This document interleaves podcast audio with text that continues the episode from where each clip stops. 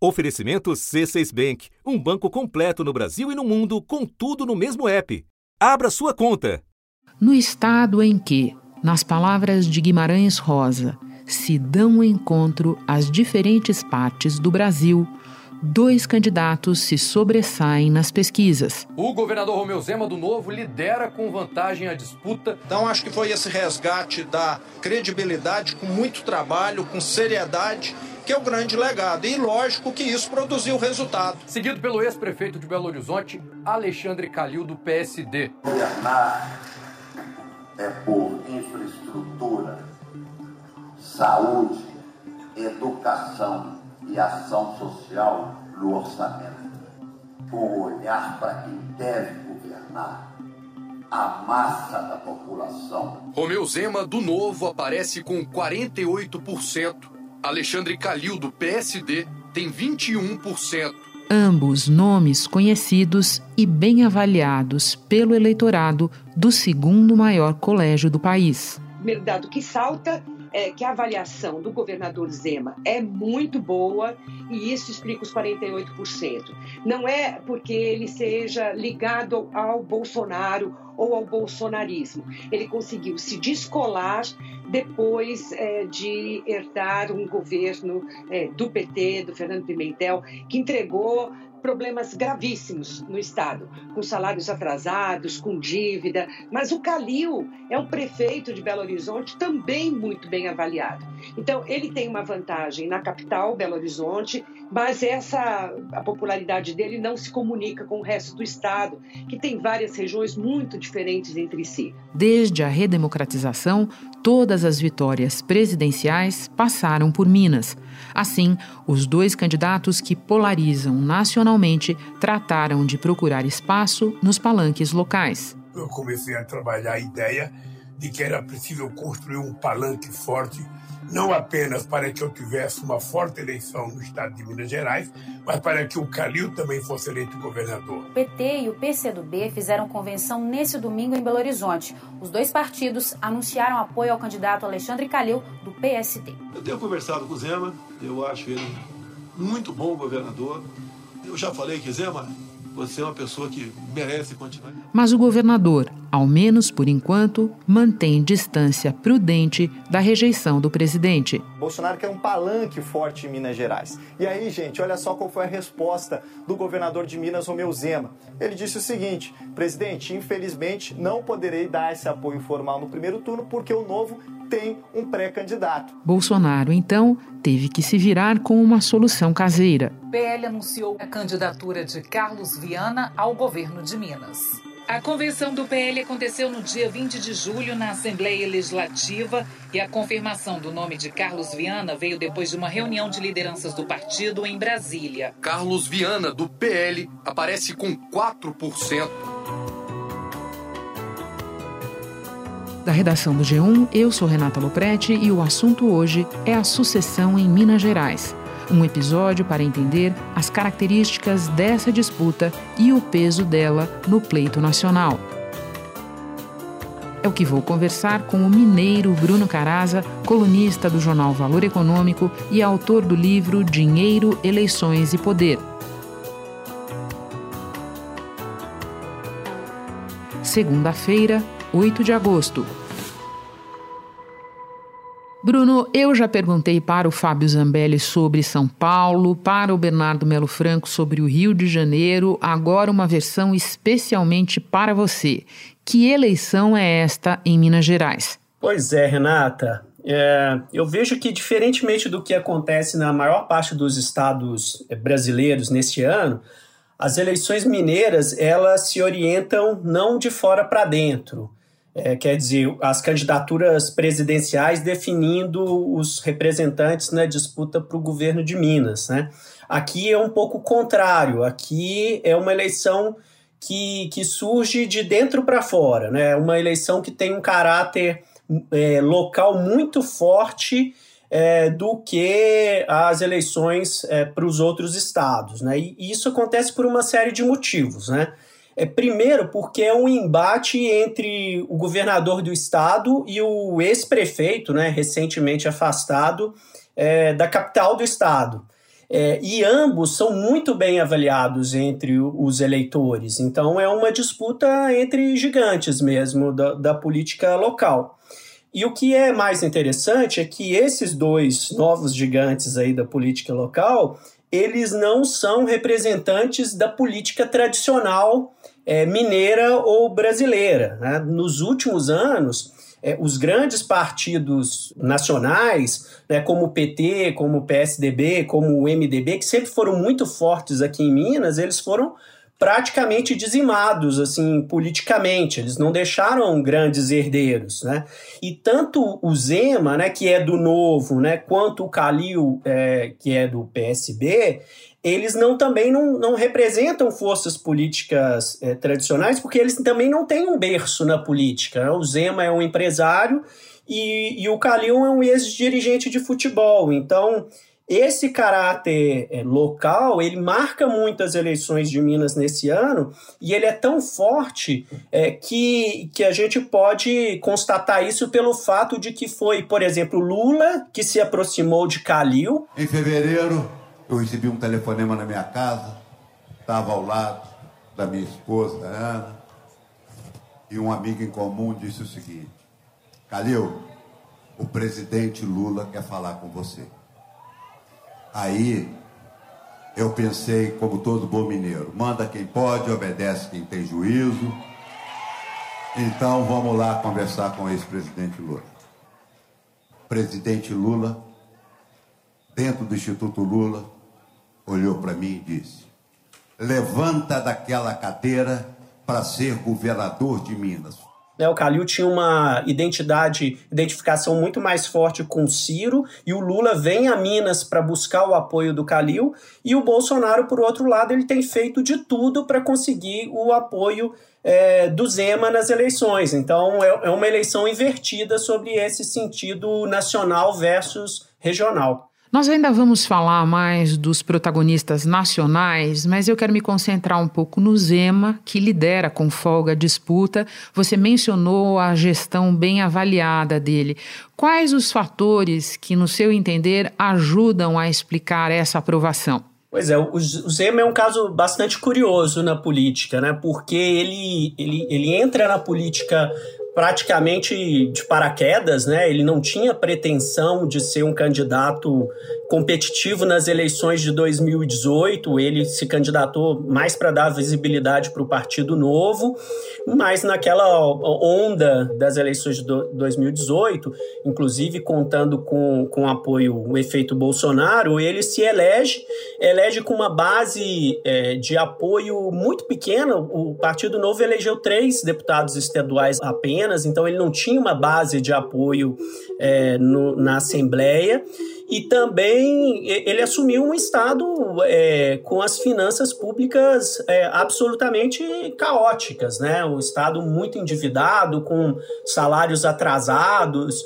E, e apesar disso, Zema foi construindo um, um, governo e fez mais ou menos uma política um pouco feijão com arroz, né? sem grandes. Ele não tem grandes obras para mostrar, né? Ele seguiu uma administração é, é, enfatizando muito o caráter é, técnico e, além disso, ele contou é, com, com uma circunstância especial é, que, apesar de todos os problemas da pandemia, a pandemia fez com que é, os estados, é, de uma certa forma, recebessem uma injeção muito grande de, de recursos públicos é, nesse, nesses últimos anos. Bom, esse acordo que foi firmado entre a Vale e o governo aqui de Minas Gerais como forma de reparação pela tragédia de Brumadinho, ele tem um valor total que gira em torno aí de 37,6 bilhões de reais. Segundo a Vale, até agora já foram desembolsados cerca de 18 bilhões. Pelo acordo, a Vale deve repassar para o governo aqui de Minas aproximadamente 11 bilhões e até agora já foram pagos cerca de 4,4 bilhões de reais.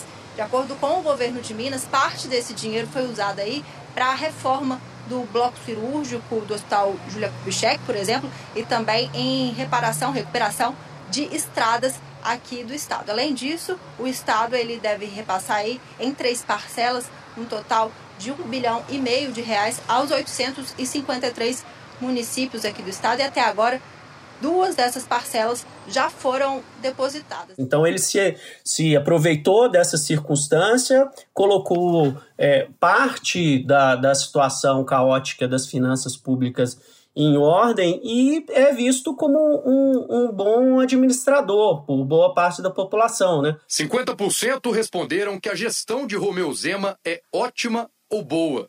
Para 34%, regular. Ruim ou péssima, 13%. Não sabem, 3%. Além de ser um, um político que cultiva muito esse lado mineiro, né? É, a gente percebe isso até, inclusive, pelo sotaque dele, por, pelo destaque que ele dá à simplicidade. Isso tudo acaba é, fazendo com que ele tenha uma boa, uma boa avaliação e uma boa intenção de voto até agora. Espera só um pouquinho que eu já retomo a conversa com o Bruno Caraza. Com o C6 Bank, você está no topo da experiência que um banco pode te oferecer você tem tudo para sua vida financeira no mesmo app, no Brasil e no mundo todo. A primeira conta global do país e atendimento personalizado, além de uma plataforma de investimentos em real e dólar com produtos exclusivos oferecidos pelo C6 em parceria com o JP Morgan Asset Management. Quer aproveitar hoje o que os outros bancos só vão oferecer amanhã? Conheça o C6 Bank. Tá esperando o quê? C6 Bank. Bruno, vou pedir tua ajuda para entender um outro aspecto desse estilo mineiro. Pega o Rio Grande do Sul, por exemplo. Nunca reelegeu um governador desde a redemocratização. Em Minas Gerais, parece haver historicamente uma boa vontade maior com o incumbente. Está certa essa ideia? Bom, é, realmente quando a gente olha para os dados, né, é, realmente esse ponto que você levantou faz todo sentido. Né? Se a gente pega, por exemplo, a prefeitura de Belo Horizonte, né, é, todos os prefeitos, desde, desde que a reeleição foi instituída, é, todos eles se reelegeram. E no caso do governo do estado, só não aconteceu duas vezes, que foi o Eduardo Azeredo em 98 e o Fernando Pimentel em 2018. Né? Fora isso, sempre é, o governador de plantão ou o prefeito da capital, quando tentam se reeleger, eles conseguem. Né? Pensando um pouco no que, que pode explicar isso, eu acho que a presença do Estado é muito forte aqui em Minas. Né? Apesar das dificuldades financeiras, fiscais, é, é um estado que tem uma arrecadação muito forte e isso acaba fazendo com que tanto prefeituras quanto o estado tenham um corpo de servidores públicos também é, muito amplo, e isso acaba concedendo ao incumbente uma vantagem em relação aos seus concorrentes. Ó, oh, eu diria que o governo federal poderia ter feito muito mais para Minas Gerais, entendeu? É, tivemos um apoio, tivemos alguma coisa, mas eu gostaria de muito mais e tenho cobrado e não estou satisfeito, porque Minas merece mais. É um estado com muitas prefeituras, né? São mais de 800 é, municípios, então as articulações locais também são, são muito relevantes nessa costura de apoios para se reeleger. Você mencionou os protagonistas nacionais, vamos trazê-los então para a conversa. Primeiro, a reticência do Zema em apoiar abertamente o Bolsonaro. Você pode analisar para nós o movimento recente do presidente de apadrinhar o candidato do PL, que nem está no PL há tanto tempo assim, o senador Carlos Viana, no Estado?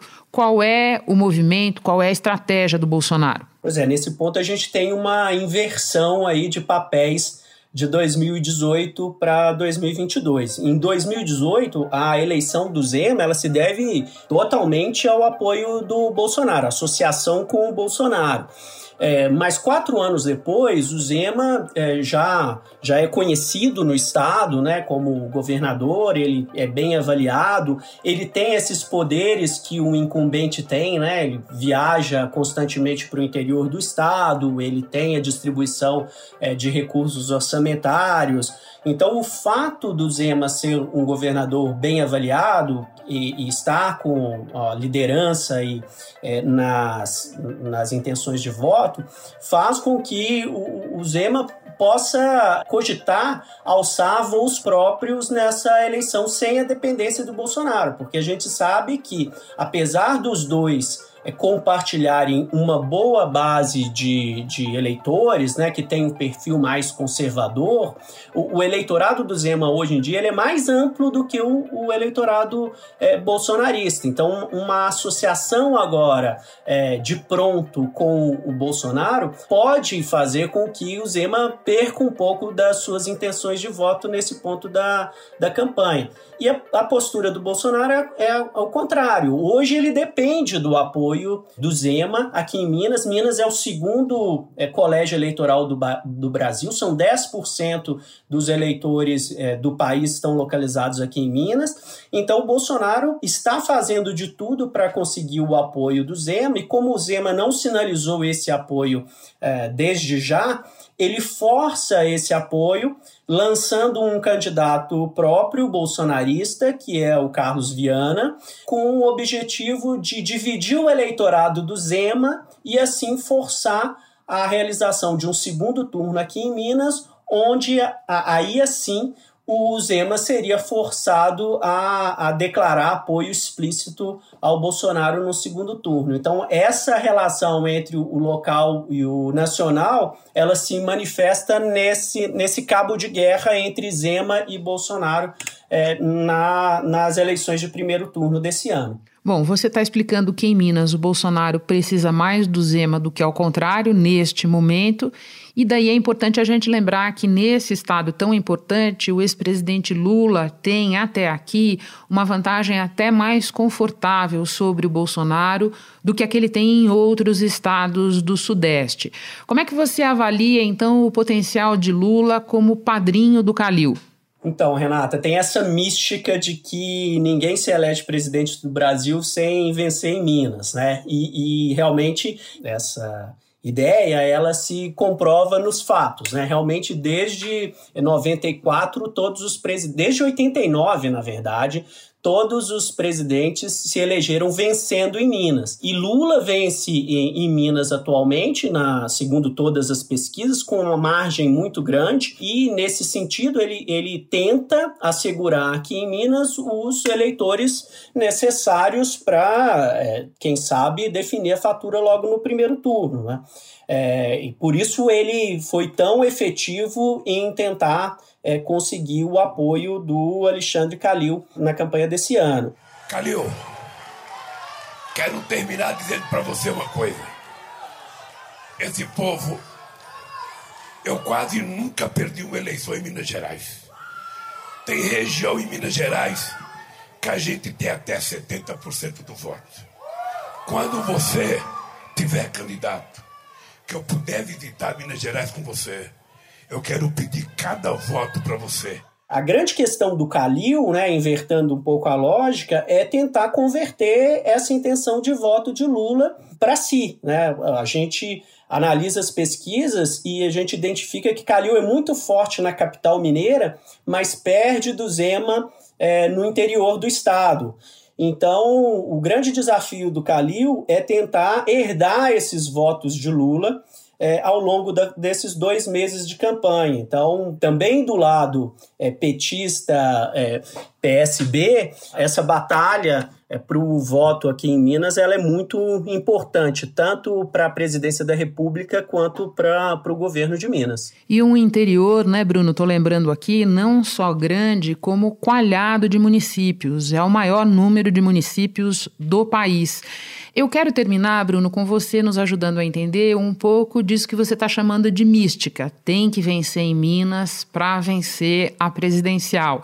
Porque aí entram não apenas os números, mas explicar um pouco a diversidade de Minas, né, Bruno? Ela é diferente demograficamente em várias regiões, o que faz com que o Estado é, reproduza um pouco a diversidade do país. Pode explicar? São mais de 10% dos eleitores do Brasil e eles estão distribuídos de uma forma é, muito heterogênea entre o Estado.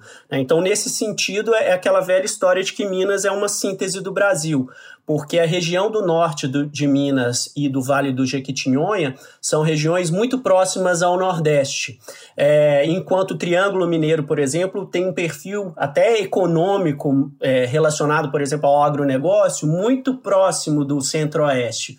o sul de Minas é uma área de influência de São Paulo e a zona da mata, a região de Juiz de Fora, é muito ligada ao Rio de Janeiro. Né? Então, o centro de Minas mesmo, a, região polarizada por Belo Horizonte, é, é, é apenas a região central é, de Minas. Então, de uma certa forma, a dinâmica eleitoral mineira reflete eh, os movimentos da política nacional por causa dessa heterogeneidade geográfica e demográfica.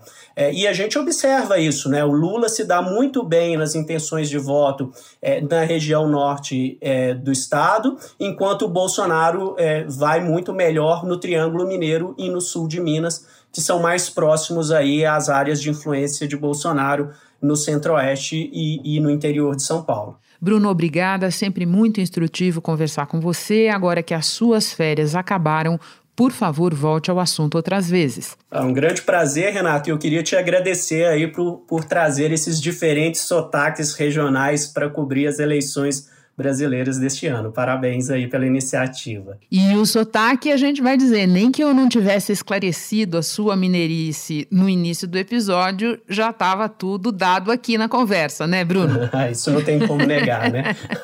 não tem abraço. como esconder. Um abraço, Renata. Este foi o assunto podcast diário disponível no G1, no Globoplay ou na sua plataforma de áudio preferida.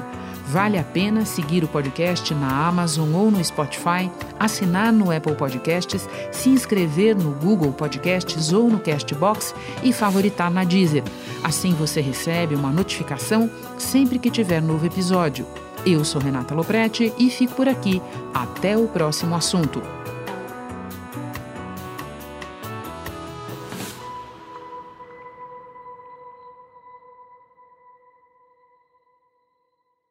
Você no topo da experiência financeira que um banco pode oferecer. Escolha um banco completo no Brasil e em qualquer lugar do mundo. Abra sua conta no C6 Bank.